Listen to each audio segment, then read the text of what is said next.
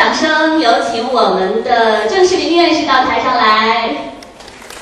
院士，您请坐这里。朱老师，您请中间入座。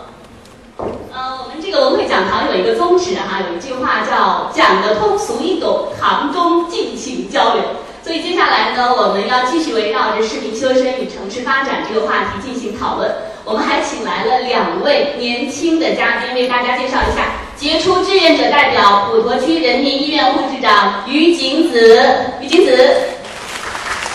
你好，坐坐。好，还有一位哈小小朋友，其实是上师大历史系教师李文硕博士，非常年轻的一位学者。小李你好，请坐坐。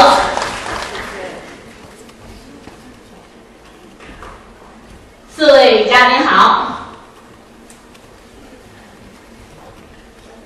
刚才呢，两位主旨演讲的嘉宾哈，我们的郑院士为我们勾勒了未来上海城市发展的清晰的脉络，特别聚焦的是卓越的全球城市之人。我们的吴参事呢，为我们指明了一个途径和渠道，呃，希望通过节俭和创新，让我们达成自己心中的目标。呃，我不知道两位年轻的我们的嘉宾哈有什么感受？因为对于一座城市的未来来说，年轻人太重要了。年轻人就是城市的未来。你们对城市未来的发展有什么感受？听了我们今天的啊主旨演讲之后，跟我们分享一下。于金子，你的想法是什么？呃，今天这个两位学者的这个讲课，内内容量、信息量非常大，真的让人受益匪浅。谢谢两位学者。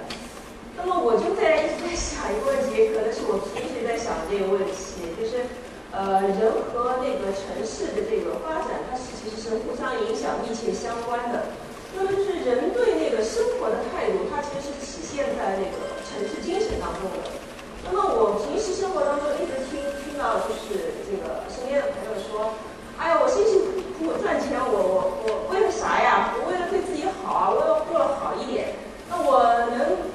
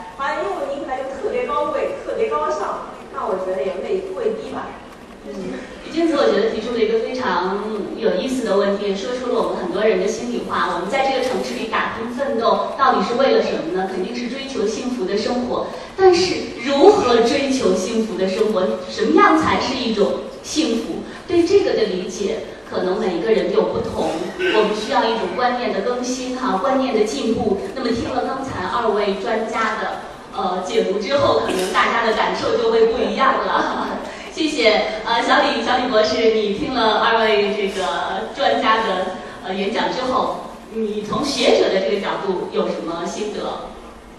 今天今天很荣幸能够参加这个市民新生的活动，来听一听两位专家对于我们城市与人的关系。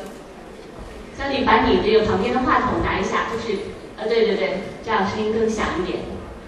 呃，我感觉两位老师都是高屋建瓴的，为我们解读了一下这个城市与人的关系。呃，城市和人应该构造怎样一种关系，他们之间的互动应该是什么样的，展示一幅怎样的图景。我觉得郑院士呢，可能更多的是从这个城市对人的影响这个角度出发来谈的。呃，其实这个角度我们平常关注的比较少，大多都是关注人是怎样改造城市、怎样建设城市的，而城市呃对人有哪些影响，我们似乎关注的还比较少。这其实是一个知有而不知的这样一个问题。我们我们每个人都生活在城市里，会自然而然的、不自然的就会受到这个这个城市的影响。我觉得这是郑院士给我的启发。呃，吴吴馆长呢，他是更多的，也许更多的是从人对于城市的影响这个这个角度来谈的。但是他提出了一个新的观点，是一种一种可持续的，呃，可持续发展的这样角度来看待人对城市的影响，就是这个节制型节制型创新这样一个概念。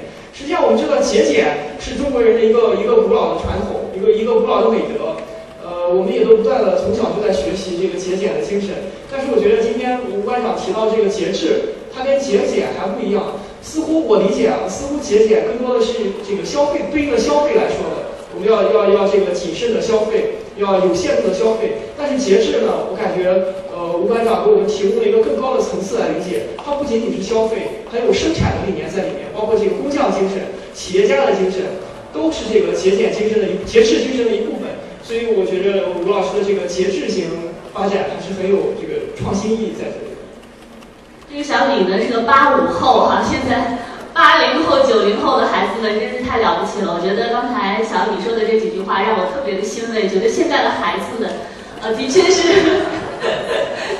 这个理解问题理解的很深刻哈，对未来的发展其实有他们自己独到的看法和观点。我相信二位专家是不是也是特别的欣慰啊？其实呢，我们现在所生活的这个时代哈。从某种程度上来说，我们追求更好的物质生活，啊，我们感觉城市的发展速度也非常快。这个时候呢，会有一种错觉，就是我们的节奏很快，人心很浮躁。在这样的一个时代当中，我们如何来考虑修身的问题？这个对我们每一个人都是需要进一步思考的问题。所以，我想请教一下我们郑院士啊。您觉得在当前的背景下，如何自我修身？如何和现在的这个环境更好的融合？呃，刚才潘部长在讲话的时候讲到了修身齐家治国平天下，我觉得要把它分成两段，因为对我们来说，可能我们这些小民百姓是是修身齐家，治国平天下是那些决定政策的人做的事情啊，所以我说。作为那个修身来说，目前我们应该是修那个卓越全球城市人之身，那个都包含哪些具体的内容呢？对，就是说我们应该嗯做好自己的事情，我觉得这是非常重要的。呃，我经常想起这么一段话，而且我也经常引用，就是那个时候文革时期曾经批判过五台姐妹，批判了两句话。说他的认认真真唱戏，清清白白做人，我觉得这两句话是很对的。我们每个人都应该是这样，对吧？所以我就觉得到今天为止，其实应该把这句话的精神好好发扬。如果我们每个人都能够做到认认真真做好自己的事情，然后我们又是清清白白的做人，我觉得这是修身的一个非常重要的这个境界，而且也是我们小民百姓。这个修身听起来是一个有点宽泛的概念哈，但是经我们呃郑院士一解读，我们发现其实它就是踏踏实实的先做好我们每一个人的职责哈，尽好我们每一个人的职责，做好我们每一个人的工作。其实这也是呃刚才我们吴参事提到的我们职业精神的一部分。呃，我在想问问吴参事哈，您刚才在演讲当中其实多次提到了这个节俭。呃，可能会有不同的观点哈，认为其实节俭未必能够促进生产力的发展，相反，消费会促进这个生产力的发展。但是我觉得，无论是节俭还是消费，可能您说到的最主要的还是一个度，如何把握这个度的问题。我们现在要鼓励消费，这样我们这个社社会才能向前进步、向前发展。但这种消费。应该是健康文明的消费，比如说旅游，你可以到外面长知识、长见识；比如说用在健身上，比如说用在健康产业上，有的健康产业很花钱的，比如说现在实行的叫量化自我 （quantify self）。那么有有很多的机器可以给你测量你的那些这个心脏啊，你的这个脏器的运动活动的情况，像这些可能都是需要花钱的。我觉得该花的地方还是要花，但千万不能奢侈。奢侈它其实是一个您说的标准，只要不逾越这条底线，其实我们还是应该促进消费，对吗？不管是呃城市如何生活，其实对我们每个人来说，就是追求一种幸福。但是呢，对幸福的追求可能也分不同的层面，有物质方面的追求，也有精神上的追求。我觉得今天我们谈论的更多的应该是精神层面的追求，什么样的生活才能让我们体会到？幸福和精神层面的幸福，这个问题我想请教一下郑老师。精神层面的幸福的追求都应该包含哪些方面？嗯，我举个例子啊，我有那个八十年代我在意大利的时候，有一次我到我坐坐火车，那个火车呢，它因为原来是国内的一个航班呃那个呃列车，然后要转换成那个国际的这个列车。那个列车员，他把那个牌子，那个换一个时候，我非常感动。他慢慢慢放好之后，他在欣赏，然后再搬搬正。对我们来说，这一件小事，但他觉得我很欣赏我自己这个工作，我把它做好，他做得非常完美。我觉得这就感到一种幸福感。我们现在把很多事情如果是当成一种负担，我觉得这就没有问题。从我的经验来说，我自己这一辈子里面。我觉得我接触过很多事情，但我最大的特点就是开开心心做事情，呃，认认真真做每一件事情。很多事情可能不是我的所长，那我好好去学习；很多事情可能是很枯燥的，哎，但是我觉得是一定要做的，我就把它做。我觉得这个是呃一种享受生活的一种一种境界吧。我并不要求那个很奢侈的。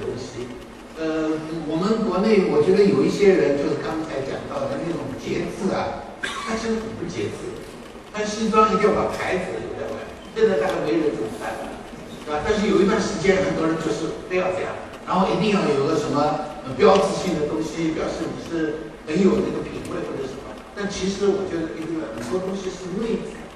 对一个人的修养来说也是很重要的，是一个内在。所以我觉得一个完美的人应该是内在跟外在统一的在。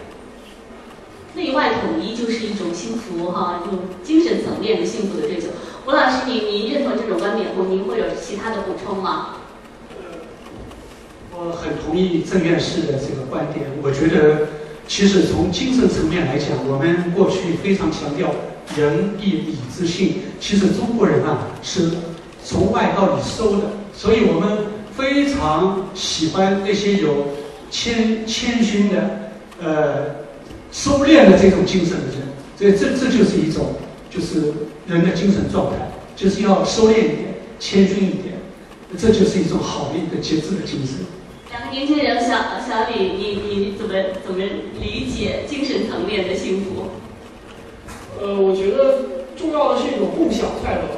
不仅要为别人提供。快乐也要让在这个过程中，实际上自己也能够感受到快乐。为别人服务本身，呃，就是收获快乐的一个过程。这样才是一种达到自己精神上的一种一种满足感。其实物质层面相对来说就可以说呃弱一点。比如说这种爱心捐赠，我们知道上海这个爱心捐赠开展的很很早，有互助组织。实际上，我想最重要的就是这种共享快乐，而不是说在这个过程中参与者付出了多少或者收获了多少。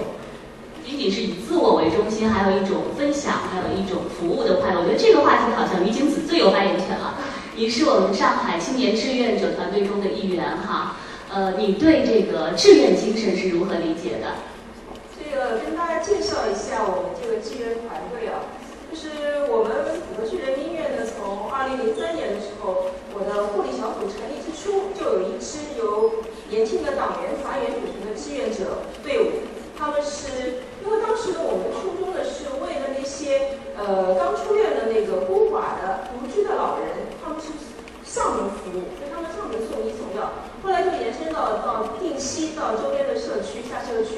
呃去阳光之家啊、老老老年养老院啊，定期为他们服务。然后到二零一零年的时候，我们的志愿者服务队发展壮大成于金子志愿者工作室，那么也成为上海市首批志愿者服务基地之一。那么就从那个时候开始呢，我们就不单单是医务工作者下乡区为居民服务，我们呢也吸纳社会志愿者到病房里面为病人服务。那么我目前呢已经吸纳一千多名社会志愿者。那么我本人呢，从最早开始是那个中华组织部的志愿者，后来是零三年抗击非典，零八年那个汶川地震的时候也是志愿者参加志愿者医疗救助队，然后是那个世博园区的时候，我做过小蓝莓，还为那个世博园区的那个民警做过医疗保障，呃，就是我自己感觉，其实我在那个做了这么多年志愿，包括我们团队做了这么多年志愿服务的时候，就是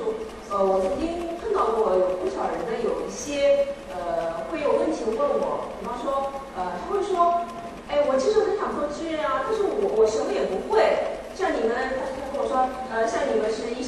可以做医疗服务，那我什么也不会，我我不知道该干嘛。那其实我就觉得很多人对志愿有一个误解，就是其实我一直认为志愿不分大小，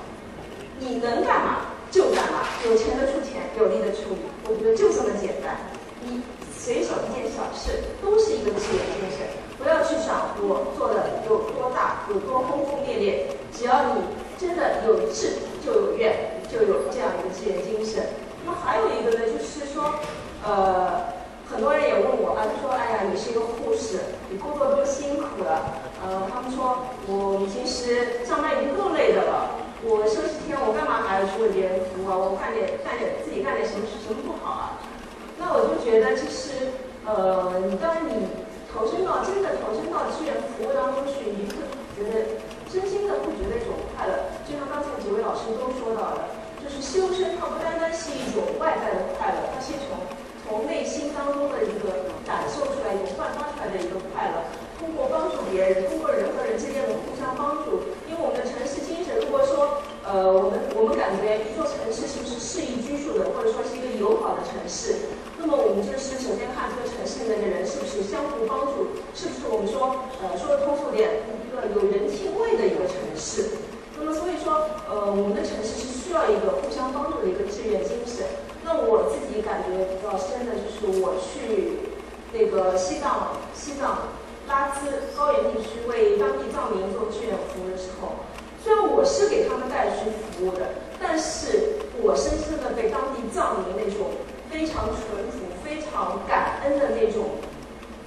感觉，我被他们所折服，我被他们所感动。我觉得从他们那种乐天知命的，从他们那种任何一些小事都非常感恩的那种在生活态度上，我学到了很多。我就觉得这个人和人之间真的是一个需要互相沟通、需要互相帮助的。哦，太棒了！我从这个角度看于景子哈，我觉得她好美啊！不光是她外在的美，而且她由内而外散发出了一种志愿者之美，这是一种奉献的之美。其实这种奉献之精神会让每一个人慢慢发现自己由内而外发生的一些改变。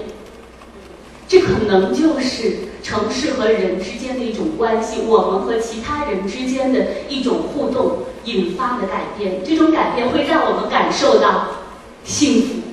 精神层面的幸福，非常棒哈！李金子加油，也希望你们的志愿者队伍能够逐渐的发展壮大。也在这儿哈号召更多的朋友们加入到我们的志愿者团队当中来。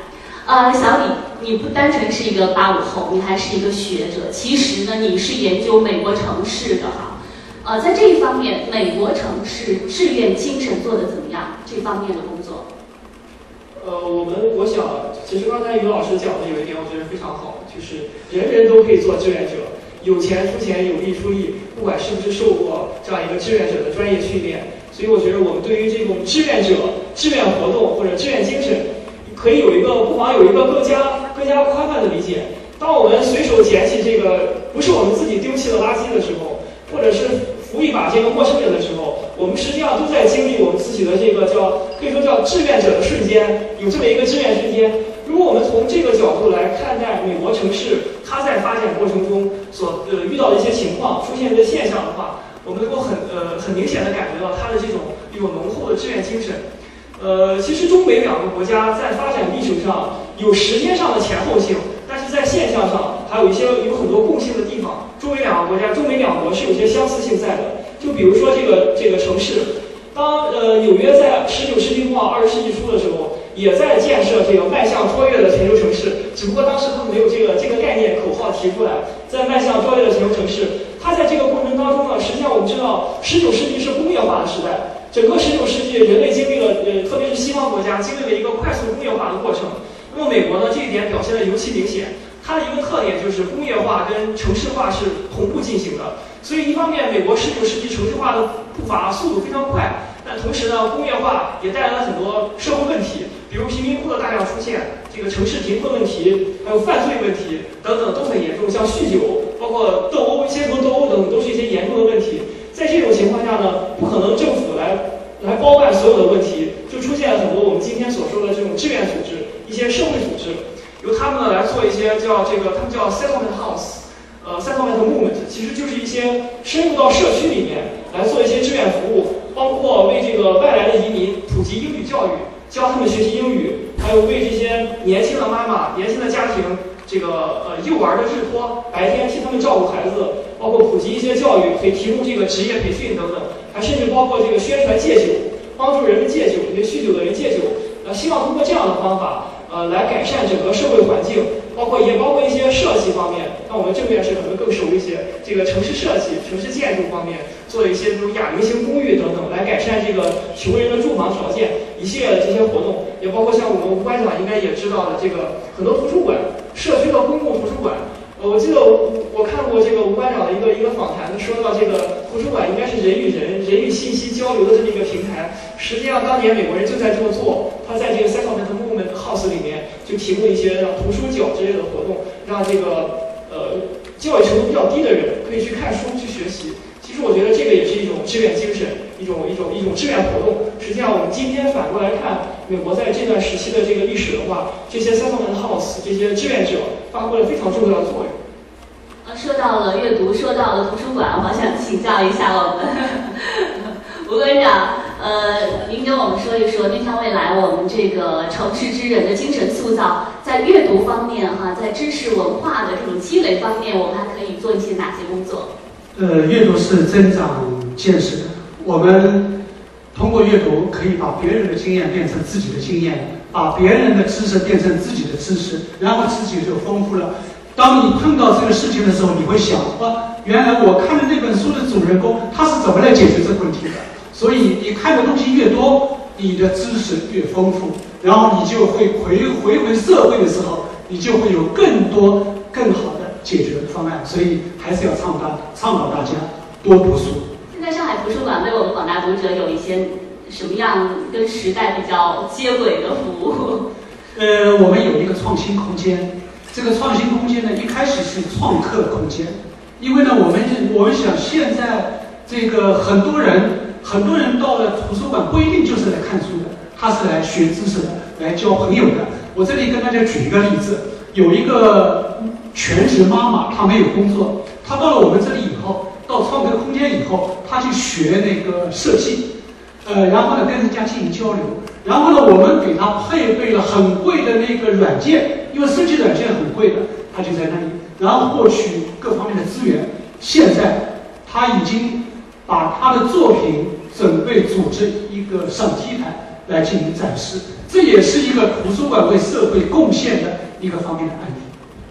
开卷有益哈，每一个热爱读书的人，相信这个个人修养都应该不差的哈。热爱读书哈，这是我们提升个人修养、呃修身的第一步。呃，这个我们的郑院士，您已经走到院士的这个级别了，我们感觉您高高在上。但是事实上，每一个人都期待着。呃，不断的积累知识，不断的能够从知识当中汲取营养。您为我们现在的年轻人给一点建议，就是如何他们能够从呃学术啊、知识啊这些方面不断的修养自己。呃，我看到一个数字，说我们中国平均每年每人读零点七本书。我们吴馆长是刚才说一到两本，对吧？零点七，这个应该比较，这个比较低了？全全球来平均，啊，但是嗯，像那个俄罗斯，每年平均每人读五十本书，以色列每年每人读五十五本这。个差距还是很大的对，我觉得读五本书跟读五十五本书的这个民族一定有很大的差异。我们现在可能年轻人基本上是不读书了。如果哪一位在那个地铁上在看书，我觉得会现在的阅读方式可能更多元了对哈，我们看电子书，对，我们还上微信去看很多很多的文章，这个是不是也算呢？呃，当然也算，也是获得知识的一种手段。但是书本，我觉得比任何的那种虚拟的那种媒体，它给你带来的一种那种感受，完全是不一样的。而且那个东西是可以固定下来的，那个虚拟的东西转瞬即逝的，你还没办法这么反复的这样过来看啊这些的。所以我觉得还是应该要主张多读书，而且有一个那个呃意大利的嗯那个 Echo，他是有名的这个学者，他跟一个法国的文学家在讨论的过程当中，就说了这辈子你别想去买书，就书还是我们最好。呃，年轻人，吴小李，你认同这呃郑院士的这个观点吗？你平常都是怎么读书的？认同，当然认同郑郑院士这个观点，确实需要多读书。但是说到这个问题呢，实际上我很惭愧，我觉得因为我的工作就是需要读书，呃，你更大家更应该学习的是那些有其他工作而用愿意用业余时间来读很多书的人。我是因为工作的需要不得不读书，所以这个问题。另外就是这个新媒体和和书本的问题，我也是觉得还是应该更多的读这个出版物，就是正式的出版物，因为它毕竟是经过审核的。呃，有这个一定资质的，可以说已经达到一定水平，它才能够出版出来，能够固定下来。而这个新媒体呢，呃，它可能只是一个是字数比较短，另一个是随时发布，所以它的这个无论是深度还是广度，我们能够从中学到的呃知识的范围，或者是这个方法论的典范意义，都没有这种固定的书本来的更好。在所有的人都是面临着一个问题，信息是海量的，我们的时间是有限的，所以阅读经典非常的重要。如何阅读经典？刚才我们的郑院士我们的吴馆长，包括小李都给了我们一个答案哈。我们去阅读正规的出版社出版的高质量的经典的图书，这可能是一个捷径。呃，其实我们稍微有点跑题了，还是回到我们市民修身和城市发展这个话题中来。其实呢，人和城市之间的关系，刚才我们周院士提到了。人塑造城市，城市也在塑造人，他们是一个相互影响、相互作用的关系。这方面，我其实觉得上海还应该借鉴很多国际上走在前面的城市的发展道路，去借鉴他们的成功经验。我觉得小米你是做这方面研究的哈，是否有国外的先进的成功的经验可供我们借鉴？呃，那我就谈一谈这个美国城市里面包容的这个方面。我们知道，这个包容性是全球城市一个一个根本性的指标，也是我们市民修身，它其实涉及到人与人交流的这么一个关键的环节。呃，我们知道美国是一个移民城市，呃，没有典型意义上的美国人。美利坚不是一个呃，美国不是一个典型意义上的民族国家。呃，美利坚民族也不是一个典型意义上的民族，它是由来自五湖四海的人，来自世界各地的人。所这么熔炉融合而成的一个一个非典型意义的民族，我们在美国街头能够看到各种肤色的人，各种穿着打扮的人都能够看到，所以它是这样一种一种状况。实际上，美国呃，美国在两百多年的历史上经历了多次这个移民高潮。十九世纪中期的时候，第一波移民高潮来，主要是这个受到土豆饥荒，我们吃不饱饭的这个爱尔兰人来到美国来淘金来了，来找来寻找工作，解决这个养家糊口的问题。爱尔兰人实际上跟此前到美国的这个已经在美国本土生活了一百一两百年的这些欧洲白人其实是差不多的，都是白种人。呃，但是呢，他们有些微的差别，就是爱尔兰人是信天主教的，而美国人呢，当时的美国人呢，主要是信仰新教的。另外呢，爱尔兰人喜欢喝酒，呃，这个这个可能是他们这跟他们具体的这个生活环境有关系。所以来到美国之后呢，让当时的美国人就觉得很不适应。他们觉得你是信天主教的，我是信新教的，大家不一样。完了，爱尔兰人他老在一起喝酒，呃组这个团结性、组织性非常强，所以有一兴起就这么来了一股这个排外，大家排斥排斥爱尔兰人，就要把爱尔兰人赶回赶回欧洲大陆去。另外，到了十九十九世纪末二十世纪初的时候，又来了一波移民。这波移民呢，跟这个美国人的本土美国人的差距就更大了。他们是东南欧的人，东南欧的人更是信仰这个天主教徒的，完了他的语言他不说英语，有很多包括其他俄罗斯人啊，这个呃包括甚至巴尔干半岛人呐，这个犹太人呐，他们不说英语，来到之后差距更大。而且这些人呢，来了之后，多数都是没有这个劳动技能的，所以他们来美国之后从事的就是普通的产业工人，还抢走了很多这个本土这种较少教育、较少技能的这个这个美国本土人的工作机会，所以这又产生了一波矛盾。另外呢，就是十这个二十世纪之后，新的移民来了，特别是城市里面很多这个南方来自美国南部乡村地区的非洲裔美国人，就是黑人呢，来到城市里面，实际上也是来从事这个工作、来找工作的。这样，这个这个这里面就不光是民族的差异了，它还有种族的差异在里面，有肤色的差异在里面。这样这样这样一来，这个问题就更严重了。到了六十年代以后的这个新移民，包括亚洲的很多拉丁美洲的东方来自东方的很多移民，又到美国去，又是新一轮的新一轮的问题。实际上，在我所以我觉得，在这个过程当中，实际上美国美国美国社会美国政府是不断的在面临着如何包容这个新移民的问题，他们如何如何如何如何解决妥善的处理本土人和外来人的之间这个矛盾的问题。我想我们可以从两个方面来看，一个呢就是就是刚才我们说到的这个志愿者的问题，就是刚才刚才我回答上一个问题的时候说到这个 settlement house，settlement movement，它实际上是在是在扩展包容，扩展这个这个这个包容的范围。为什么要让外来移民学英语呢？就是希望他们更快的融入美国社会，也让美国人更快的能够接纳他们，更和善的对待他们。呃，另外就是呃这个制度方面呢也有很多改善，比如说立法，包括这个民选法案、平权法案，给予这个黑人呃更多的像普通白人一样的待遇，本来是隔离的。这个甚至这个公共场合，包括公公交车上，黑人和白人都是要分开坐的。那么通过立法呢，呃取消这种限制。让黑人和白人可以共同使用同一个交通工具，住在同一栋房子里面，同一栋大厦里面，呃，上他们的孩子可以上同一所学校等等，这都是一些一些这个制度化的包容层面。所以我觉得，我们今天理解包容，不仅仅要从个人的层面来理解，从这个社会的层面来理解，还有一个层面，我觉得可以是这种制度化的包容，一种一种从制度层面上来融合更多的人。我觉得上海，就是我是一个新上海人。来上海的时间也短，才两年，两年了，现在两年的时间了。我也能够慢慢的感觉到这种包容，就更多的是这种制度化的包容。呃，比如说这个城乡一体化的发展，城乡统筹的发展，公共交通优先，能够拓展到周边的这个原来的县或者是县市地区，让更多的这个非上海市区的居民，他们也能够享受到一些城市的福利等等。我觉得这个都可以作为这种制度性的包容的一个方面。我觉得小李说的太好了啊！这个说到了呃包容这个非常重要的问题。一个城市它有未来的发展空间和发展动力，包容度是非常非常重要的。上海本身是一个非常有魅力的城市，全国各地甚至世界各地的人都汇聚于此，所以上海新上海人是越来越多哈。我其实也是一个新上海人，所以上海人现在这个概念呢已经发生了一些变化。我不知道李金子你怎么理解这个上海人的概念？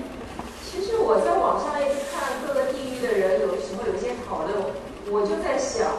在地球已经成为一个地球村的现在这样一个情况下，我们再说上海人这样一个概念是不是合适？因为我可以说，就连我这样几辈是生活在上海的上海人哈，都不是地地道道上海人，对，除非是本地人，上海本地人、聪明人可以说他是地地道道上海人，连我们这些都不是上海人。所以你再用地域来划分人，就跟用肤色来划分人种的高下一样，我觉得是在现在这个大环境下已经是没有必要的。完全认同你的这个观点。对对，因为上海真的是一个海纳百川的城市，像我们医院里面一千多名职工，最起码三分之一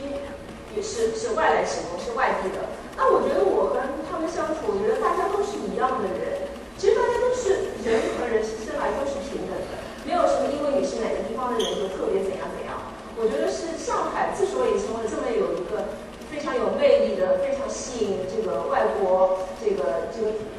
关注的这个具有国际化影响的这样一个城市，就因为它这个海纳百川的这样一个大气，这样一个。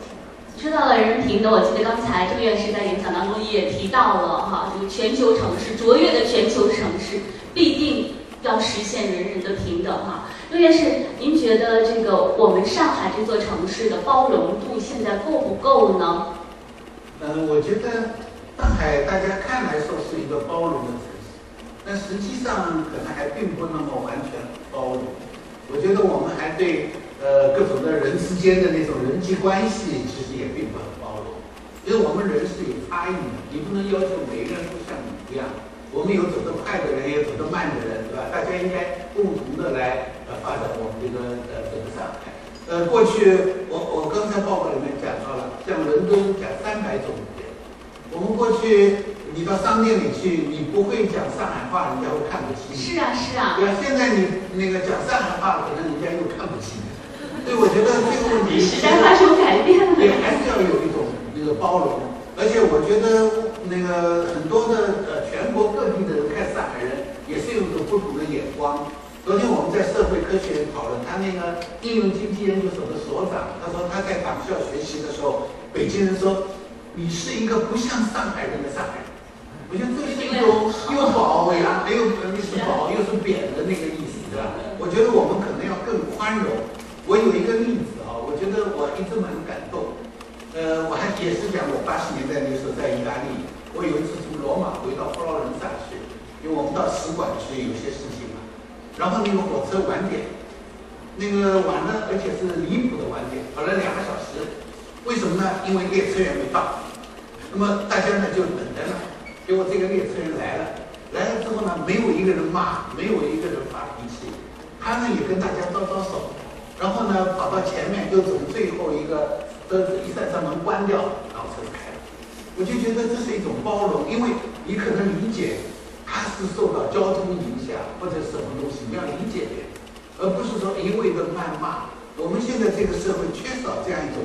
那个包容，一点不满你的意，你就要发脾气，就要怎么怎么，以自我为中心。呃，所以我觉得上海人确实要更包容一点。呃，不仅包容自己，要包容别人，包容我们整个，那样才能够成为全球的这个呃卓越的全球城市。